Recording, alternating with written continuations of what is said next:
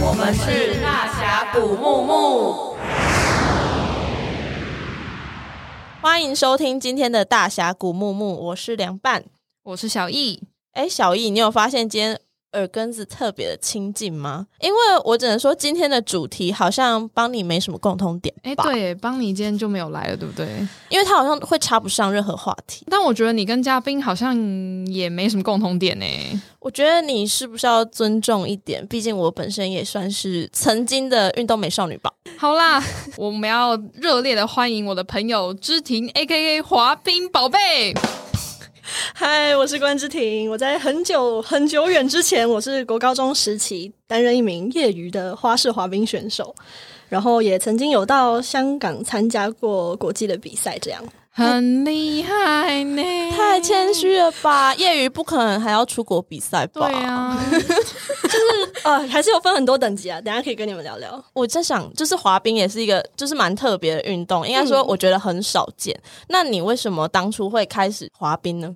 原本我其实只是课后跟朋友想去就去玩去滑冰场，但那天小巨蛋刚好就休馆，因为有一个比赛，嗯、然后我们就想说那好吧，那就看看比赛。然后那天有一个香港的女选手，她叫做马小晴，她年纪其实比我小一岁，嗯、呃，她的表演就是非常精彩，就我看了觉得哇，她很投入，然后她很享受这个运动，所以我就觉得嗯，我也想要变成像她那样子的选手，就开始练习了。我觉得可能一般大众他通常都只会在世大运或者是奥运转到电视才会去关注，就是滑冰这个运动。对，那就是我发现滑冰可以细分成像花式滑冰啊，然后团体的花式滑冰，然后竞速滑冰跟短道的竞速滑冰等等。那你主要是练哪一种啊？我其实就是练女子单人的花式滑冰，因为台湾基本上没有什么团体或是双人形式的。当然，比赛还是会有出现，嗯、但就是比较是趣味表演性质，不是那种竞技类型的。那可以简单的说明一下，就是这些分类的一些细微的差别吗？在国际比赛上面啊，单人的都会被分成长曲跟短曲，就是每个选手他们会有准备两个曲目的演出。嗯，然后男生女生的时间会有点不太一样，男生通常都会长一些些，然后在不同的年龄啊等级，规定的表演时间也都会有差异。然后评分会分成艺术跟技术两个层面去评比。那艺术分的话，就比较会像是舞蹈动作啊，嗯、或是就是动作延伸优不优美和音乐有没有契合。反正艺术就是比较是这种表演层面方面的。然后技术分的话呢，就是看一些旋转啊、跳跃啊、步伐有没有完美的去执行，然后圈数有没有足，压刃的地方有没有角度对不对？这样。刚刚有说到等级，就是那个等级是怎么区分呢、啊？呃，等级有分年龄，也有分你练到什么程度的、哦，有这个可以程度到哪？对，反正就是它，它是有分，比如说有五种跳跃，然后这五种跳跃都会分一圈、两圈、三圈。嗯、现在世界级的有到四圈，最多可以在空中跳起来转到四圈半。等一下，所以说一跳上去转四圈，那个是目前就是国际上已经算很厉害。就是疯子的级别，就是 宇宙级。不算你自己想，你现在跳起来，你腾空跳起来转一圈，我不行啊！我没有原原原地，你现在转四圈可能就不行。你说那个大象鼻子这样转四圈吗？我大概三圈而已吧，烂透了。就是这些等级，他们都是呃，可能从一开始你练到一圈的时候，你就属于这个分类。嗯、你在这个分类里面比，你不可能跟一圈跟四圈的去这样子乱比。嗯、对对对。好啦，但我就是好，这问题有点白痴，但就是还是想问。滑冰跟溜冰有差吗？还是其实他们是一样的？诶，这是个还蛮容易搞混的问题。分辨起来其实很简单，滑冰就是刀，溜冰就是轮子。但我好奇那个刀子啊，是刀子在冰上这样滑啊，滑过去不会有痕迹？还是其实刀子没有大家想象中那么薄，它不是菜刀，嗯，它是它是有一个有一定厚度的哦，所以才不至于会在就是冰上运动会是危险。就直接就是甩，然后扫过，然后你就喷血。哎、欸，但其实还是蛮常有这种意外的，啊、因为就是我们会有一些动作是腿会抬起来旋转，那个动作叫做 camel，嗯，然后旋转起来以后就会容易踢到人，就是空间要够大。你的生涯中有见血过吗？哦，我没有见血过，但我常常看到人家见血。哦，我我是有我是有摔到，就是自摔，然后把自己戳爆这样。在滑冰场其实蛮常见这种意外，尤其是像是台湾的滑冰场，因为我们是跟游客一起训练，嗯、所以我们一定只能在规定范围内去做这些比较危险的高级动作。游客可能也不会控制自己的方向，看到我们开始转，他就吓到，然后就往我们这边滑过来。出事，这是蟑螂的概念吗？哎、欸，可是怎么怎么会这么危险？就是专业跟真的业余的人是混在同一个场地哦。因为台湾的空间就没这么大，所以我们也只能跟游客同时在冰上，哦、但是我们都会就是划分区域好。通常我们在人多不会做危险动作啊，嗯、我们就会把游客这样推出去。那那我想问小易啊，你主攻排球吗？那你为什么会开始打排球？哎、欸，我跟你讲，其实原因很简单，就是我国小的时候长得比较高，然后就被体育老师抓去说：“哎、欸，你要不要去打排球？不用升旗，国小就开始练哦。”哦，对啊，啊，就是高中、国中都没有断掉过。哎、欸，断掉。哦，断掉过。大断掉，因为我国中、高中都是读一般的普通国中、高中，然后那些就是我读的学校刚好都没有排球队，就非常可惜。但我大学的时候有在衔接回来，还是有继续打一组的校队。好了，刚刚凉拌好像也有说什么主攻什么什么道，嗯，空手道，什么讲的有点心虚，因为那个是国中的时候，就是很小的一段经验，就是我是非本意去考体育班，是因为是我爸妈叫我去考。然后那个体育班其实是变相的自由班，所以是自己选的，讲的好想哭，自己选空手道的吗？对对对，因为那时候觉得田径好像很辛苦，因为会晒黑，真的是美少女。然后跆拳道其实跆拳道也是要有一个身高优势，因为跆拳道是主要是用脚，然后他们都是往上踢，踢到头或背背部以上。然后我也觉得我好像没有到那么高，所以我就选一个空手道，就是它可以用手部跟脚部都可以同时攻击的项目。那那你现在可以那个哈打一下，那个真的是要比赛的时候打下去，配合那个声音，这样一叫才是真诚的叫声。试试看，我现在叫不出来啊，好想听哦！真的是叫到破音才觉得好像打到对方才会痛。有时候评审可能慌神，但是他听到你叫声就是很惨烈，他可能会觉得哎呦哎呦，是不是打到人了？那我来加一分，就很有可能会这样。那你们也是一个很虚伪的运动哎、欸。我们就是声音也在运动，就声带也要运动吧。难怪现在嗓门那么大，可能以前有被开发过吧。就我们三个彼此也有一些运动的经验。那我想知道，就是从小在运动的时候有没有经历过什么魔鬼训练？魔鬼训练哦。我国小好像还好，反而是大学打一组的时候，就是我们教练超狠的耶，他就是感觉好像是要把我们搞死。我们打完大专杯一整天的赛程喽，然后他叫我们去跑操场三十圈，嗯、就是我们跑到就是连别队的选手刚比完赛的对手，就是在旁边帮我们加油，在那边加油加油，四星加油呢。哦，啊，你觉得跑完就结束吗？没有呢，我们还要做一些激励训练、伏地挺身、平板撑那一种。还有一次，我真的觉得。就是我真的超不懂，还有一次是比赛前，然后他让我们跑楼梯，嗯，你知道跑楼梯是什么吗？就是前后一直踏步的那一种，是是往上跑，往上跑，然后下来，然后跑一从一楼跑到六楼，来回。这就是我退羽羽球校队的原因。对，就是礼堂跑楼梯，跑到大家真的都没有力，然后就是到有点跳不起来。但就是要讲，真的讲不完，那个训练真的是血与泪啦。太辛苦，我觉得对手在旁边帮你们加油，很像你们被处罚，我觉得超心酸呢、欸，就是跑到哭出来吧。而且重点是那一场，我记得好像还赢，我觉得超丢脸。教练，你为什么要这样搞我们？好啦，那芝婷呢？听起来她比较专业一点。对，就刚刚虽然我都一直觉得，就我刚刚发言都很娇贵，但其实滑冰是一个非常暴力的运动。怎么说啊？就是你们可能觉得看起来啊，滑冰就是在冰上跳舞嘛。嗯，但其实不然。嗯、就比赛的时候，那三分钟其实蛮像是你一口气去冲一千公尺，然后是全力冲刺，中间不是那种慢慢给你跑。溜完三分钟的感觉，就是喘的那个感觉，像是刚跑完一千。然后因为冰场很冷，所以我们之前也会在。开始练习之前，就正式上冰之前，我们会在滑冰场二楼去跑个几圈。嗯，通常是跑个十圈左右，暖身暖身，对你才会热起来，因为毕竟那边只有十五度哦。对，不然你一上冰，然后头和耳朵就会超痛。而且你们是穿很薄的衣服，对不对？然后短裙。呃，比赛是这样子，但是通常训练的时候还是长袖长裤。就是你们比赛的时候不是会，哎，是表演吗？那你你们会化妆，对不对？哦，当然会啊。啊，化妆是有关竞赛分数吗？稍微，就是你的你的整体仪容吗？是仪容的部分。嗯，也不算仪容，就是你整体的打扮有没有跟你的音乐或跟你的曲目符合？这也算是像刚刚讲的艺术分里面的其中小小一环。那你们还有什么魔鬼训练吗？魔鬼训练刚刚讲到就是暖身而已哦，然后呢，平时呢，我们也会做一些 力量训练，像是刚刚小易讲的，在路上训练跑步啊、跑楼梯啊、平板撑什么，我们也都是会做的，就是这是我们的。陆地训练，嗯，然后滑冰比较痛的呢，就是练习会一直摔，准备练一个新动作，你就准备摔死，然后多摔几次，你有可能你就会了，也有可能你就受伤不能练了。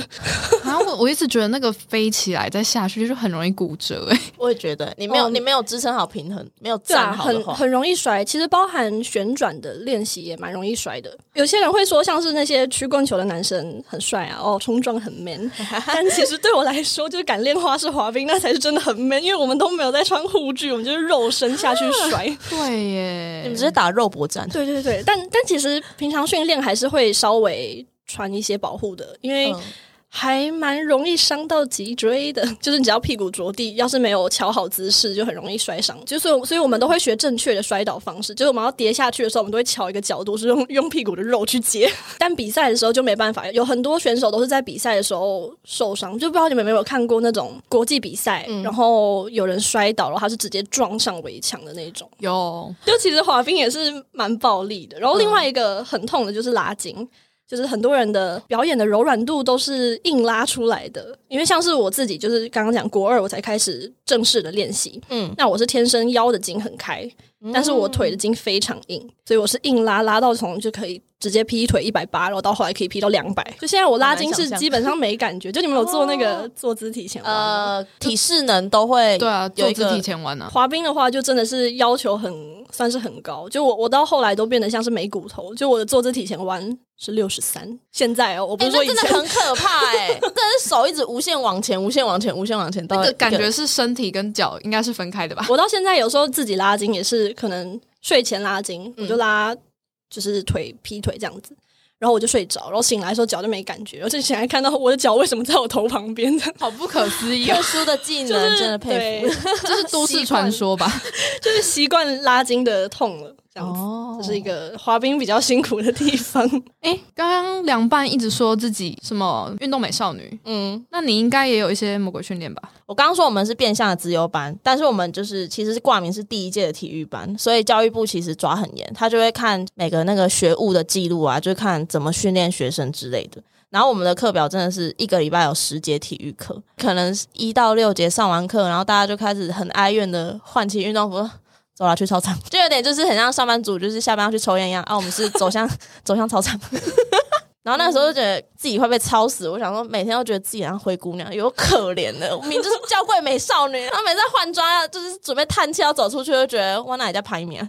然后我刚刚说啊，就是礼拜一跟礼拜五的体能训练啊。教练他就会设计一些很特别的，自己说小游戏，像你们刚刚说一直跑操场嘛，他有时候他就是没有想好今天的运动菜单是什么，他就会说好，那你们就这两节一直跑步，就是不要让脚停下来，就一直跑就对了。然后他他有时候就会觉得，嗯，一直跑操场感觉很无聊，所以他就会自己在校园里面去设计一些路线，比如说他会叫我们要怎么跑，跑行政大楼跟教育大楼中间一条小巷子，就是经过那里，然后可能经过保健室，然后经过游乐场什么之类，他就会设计一条就是两节课，就是可以跑跟操场六公里差不多距离的一条路线。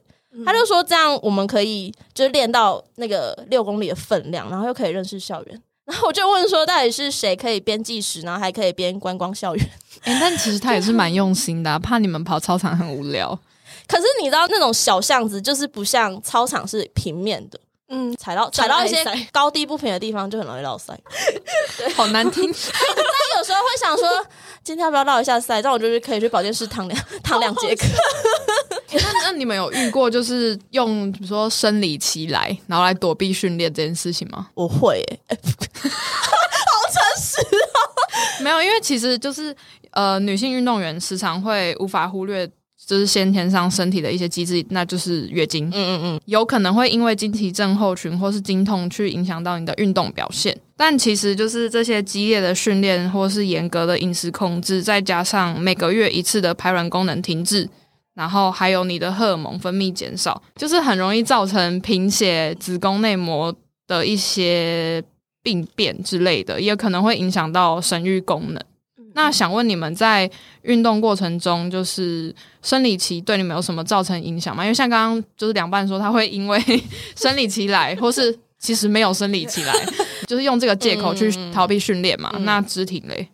我其实比较少把生理期当借口，因为我那个时候不太容易经痛，但问题就是我很常在比赛的时候来生理期。然后冰场又很冷，然后月经来，然后到滑冰场就非常非常崩溃。就你已经你手已经非常冰了，然后又去到那个环境，就觉得自己快要冷死。而且那时候年纪还很小，所以我也还不敢用棉条或是用其他的生理用品。嗯，所以穿上冰装，有时候比赛的时候就很不方便。就你已经打扮漂漂亮亮，然后突然就两个小时你要去把它脱掉一次，就很崩溃。也很怕比赛的时候就是屁股看起来有一包这样。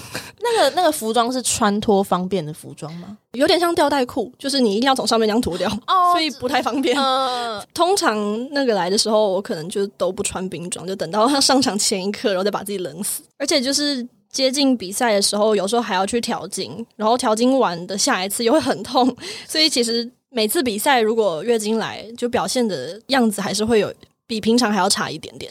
那凉拌呢？我刚刚说会规避运动，其实不是诶、欸。除了说真的生理起来，然后真的很痛很痛，我才会就是请假。我都觉得就是你做什么天都在看，就很容易被发现，所以我我都我都不太敢。然后我自己是也没有就是在比赛的时候可能需要去吃停经药，但是我比赛前如果月经还没来，我就还是会很焦虑，因为就是觉得该不会该不会该不会就是那一天会来，对，我很懂，永远在穷紧张。而且我那时候就小时候，其实对月经这件事情就不太了解，但可能小时候就会听爸妈说，你就是因为吃冰，你的经期才会乱，对对，才会不规律。嗯，然后我那时候想说，啊，不然我来狂吃冰好，就是让他赶快远离那个比赛的日期，这样。我也会，我突然这样想起来，对啊，那时候就想说，就是非常时期用非常手段，但是有时候比赛是就是真的不会来，可是你真的会感觉到，因为吃冰，所以他子宫还是会有一种闷闷的感觉，但是你还是要上场比赛。所以大家都会用吃冰这个方法去控制自己我的小秘诀吧。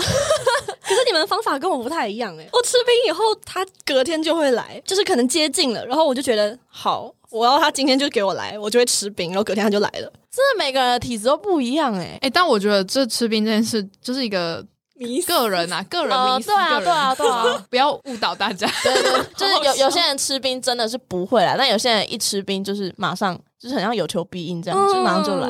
我自己好像是没有到要就是吃药什么，因为那时候小小时候也好像也没有什么经痛问题，但就是其实还是会稍微觉得就是恨不得早点开始使用棉条这种就是置入式生理用品。嗯，对，因为其实打球的时候，你知道那一包在那边 一大包，对，一大包血，你没有及时去换卫生棉的时候，你可能过两三个小时啊，它吸满满，然后就是超不舒服。对，我觉得不舒服。就算我常常会是吸很多，然后就是训练一结束，然后去厕所看的时候，发现该逼都是血，因为它已经满出来，然后加上因为有跑动，或是你知道排球是打开脚，然后这样蹲下去接球，幅度很大，对，所以它就是很容易就摩擦到或什么，然后整个就是以为出血了。你刚刚这样讲，就是又流汗，然后又流血，所以啊如果你又没有很常去换，然后又跟汗拉在一起，就味道会蛮重。所以我就不知道那个卫生棉到底是吸汗比较多还是吸血比较多，好心酸。可是其实规律的运动啊，我觉得也是好事，因为它就会促进血液循环。然后我甚至还有听说一些研究是说可以改善经痛。然后这边就举我一个朋友的例子，他国中也是体育班，然后他是练柔道的，强度很高，因为就是要在那个运动场上这样摔来摔去。但是他是说运动这件事情会让他的月经很正常，因为他这项运动就一直有在练。他有一次就是他的脚去开刀，因为他好像过度训练，然后他的脚就好像。移位就是骨头移位什么的，所以他就去开刀。然后那个休养其实复健要经历很长的时间。嗯，他说那一阵子反而是他人生第一次要去看妇科，就是为了月经这件事情去去看医生。他就会感觉到没有运动会让他经期来的时候会很痛。哦，虽然我们这一集都在聊，就是运动员月经可能。会让人家觉得月经对运动员来说是一件很困扰的事，可是我觉得我朋友的例子算是蛮正面的例子吧，因为他一直确信就是因为运动让他身体啊，还有让他的月经循环都会变得更好，确实是这样子。嗯嗯，因为我自己现在也有在重训，就我的哦，整个月经也比较缓和一点了。就有一阵子没有滑冰也没有运动的时候，就真的还蛮容易不舒服的。哎、欸，但我真的不知道为什么我持续都一直有在运动啊，然后反而我大学的时候经痛到爆、欸，哎，哎，我也是大学开始很容易经痛，是不是因为广电系都熬夜？有可能哎、欸，根本跟运动没有关系，是睡眠，是睡眠，好像还是需要持续的或规律的运动，然后你的身体才会正常的运作，对，跑到一个好的状态。好啦，我听说女性运动员其实还有就是常见的三个病症，就是饮食失调，然后月经不规律跟骨质疏松症。那骨质疏松症其实就跟荷尔蒙有关系，就是他们三个会是一个恶性循环，就是说你食物摄取过少的时候，最终就会影响你的生殖啊，或是骨骼健康，就反正就是你的身体就会被搞烂了。嗯，尤其是需要注意体态或是一些有分重量级别的运动，就是这种呃。刚才说的这三个病症会更明显，但一般健康的女性运动员骨质密度通常都会比一般的女性高。嗯，就是想问你们在就是当选手的时候会很严格去控制身材或是饮食吗？会耶，其实就是滑冰这个运动，因为毕竟你看比赛就是要穿非常少的衣服，就自己也会稍微去注意一下，而且因为就是体脂的高低，有时候运动起来的差异会蛮明显的。就你跳不跳得起来？但这样我想问，就是如果有一个人他是没有到身材非常好，但是他如果还是很想要做滑冰这样训练，他是要先减肥吗？还是？嗯，其实我不会说是减肥，就当然就是增肌减脂这些事情还是要去做。嗯、然后滑冰是蛮吃就是爆发力的，嗯、所以基本上你如果训练的起来的话，你的身材也会跟着。往那个好的方向去，oh, 就也没有一定要你的身材就是多苗条，嗯、因为像很多俄罗斯的选手都是瘦的，就是只有骨头的感觉，但可怕。对，但他们的就是肌肉的强度也是很好的，因人而异。对，因人而异，嗯、而且瘦下来就是。对我自己来说啊，就我会希望自己在冰装里面是好看的，嗯、就表演起来拍那些照片才比较精彩，像 Elsa 一样。嗯，什么意思？冰上女王吗？什么 Let it go？什么时候扯到 Elsa？对我自己来说啦，我每次真的有瘦下来的时候，我跳的时候高度，嗯、我同样力道去跳，嗯、高度就会有落差。但就因为像 刚刚前面说的，我不是专业选手，嗯、所以我其实没有非常严格在执行，但就还是会发现一些这样子的差异。他们评比的标准会是看你抛的高度跟远度，就是你是整个人抛出去的。哦、所以如果你比较重的时候，你就会比较在前面一点的地方落下。哦，他会是计算那个那个 range 就对。对对对，就有些跳跃是会规定，比如说你要跳超过自己的身高啊，还是什么之类的。然后比较轻的时候，当然你就是同样的力道去抛，把自己往前丢，就会比较远一些。那刚刚小易说重量级别的部分，像空手道就是一个这样的运动。然后像我之前就是在饮食方面就会特别的去控管，就是因为我那时候的类级啊，好像是简单可以分三级，就是四十九公斤以下，然后四九到五二，五二在上面，因为不是我自己的级别，所以我就没有那么去注意。然后我那时候其实是公斤数是在四九附近，所以那教练就会觉得。诶，那如果我是可以减到四九以下，然后加上我可能原本的技术之类的，会在四九以下这个级别比较吃香，所以他就有叫我可以在比赛前就是控制到四九以下，然后他就直接帮我报四九的量级。然后那时候就是饮食控制，其实爸妈也会说啊，为什么做这项运动还要这么严格？什么我不知道是谣言还是怎样吧，可能就会觉得啊，如果你都没有在吃东西啊，那个时候青春期就会长不高吧。所以他也是，但是他时候还是为了比赛。比赛着想，所以还是会去严格的执行这个饮食。那个礼拜哦，真的是会一直在四九以下。但是他可能比赛前一天、前两天，我也不知道是喝水还是便秘还是怎样，反正就是在那附近就很危险。然后，所以那时候我还在比赛的时候，是教练就跟我说啊，那你就穿着雨衣，然后去跑步，就是在在运动场上跑步，oh. 因为就是剩下那一百公克、两百公克而已。那时候去量的时候，还要整个就是剩下内衣内裤量。我想说，我为什么要为了这个运动做到这种地步？然后那时候就真的是差两百公克吧，然后就真的没有，就是就直接没有比赛，这、就是一个悲伤的小故事，好崩溃、哦，真的很悲伤哎、欸。对啊，这样的话，排球运动员有需要去控制体态吗？我自己是没有在控制啦，看得出来哎、没有，我觉得，我觉得还是老实说，就是其实跟刚才知婷说，就是因为排球也是一个需要跳跃的动作，所以你如果太胖，或是就是你要太重的时候，你就会起跳的时候就会很笨重，或是你在移动、嗯、左右移动、前后移动的时候，你要去扑球或什么，你动作就可能不灵活、不敏捷。嗯、对，所以其实还是要体态管理啦，就真的是运动感受上的问题嘛。对对对，嗯。嗯你们知道那个二零一六年吧，有一个那个关键词“洪荒之力”，我知道，我知道，欸、应该知道吧？然后就那个浮夸的选手，简单讲一下，她是中国女子游泳队的队员之一。然后她那时候就有接受采访的时候，她就对镜头说：“她来例假。”例假就是中国讲月经的方法，算是打破就是女性运动员在长期存在的这个月经禁忌上。嗯，即便他这个发言啊，就是海外的媒体都给予就是正面的支持跟鼓励，但是他中国的网友还是会去批评他说不应该拿月经当做比赛失常的借口。而且他觉得在外媒面前就是讲这个会让人家很尴尬。其实我觉得运动领域跟月经禁忌还是有一些关联性，因为像一般来说，运动教练都是男生，那他可能不太了解女生月经来的时候的状况。所以我想问说，你们在运动的过程中有没有遇到就是因为月经而觉得很窘迫或很尴尬的情况？滑冰其实还好，因为练花式滑冰的女生比较多。所以，就算是男教练，他们也都会知道我们会有这些情况。嗯，但是就像前面讲的啊，像我比赛的时候，我就会觉得很尴尬，然后我穿的又少。那舞蹈动作里面也有很多，就是可能你直立式的就直接抬腿的这种动作。我要是突然这一刻露出来了怎么办？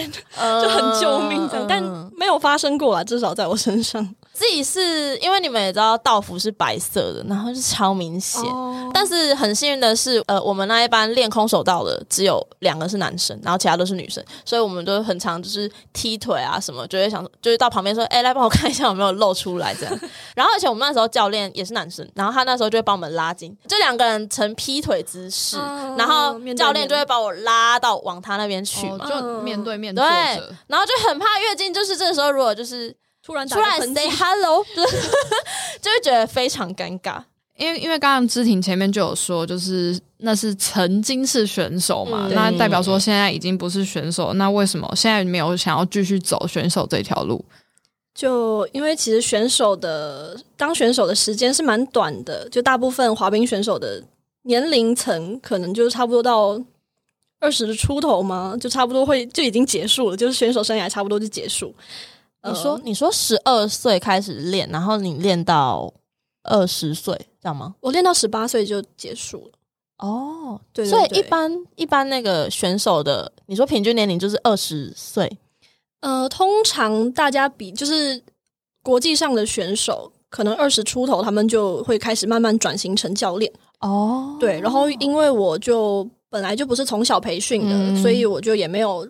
继续训练到现在，我就到差不多十八岁的时候就结束了。嗯、然后那时候也是因为主要是准备考试，然后要读书考大学。嗯，然后一方面也是因为滑冰的花费真的太恐怖了，就从场地门票，然后还有教练费，然后比赛报名费，还有一些滑冰的配件，包含冰鞋啊、冰刀啊、训练的衣服啊、比赛的衣服啊，这些全部都不便宜。所以就觉得好啦，我读书了，不花钱了。所以滑冰是贵族运动。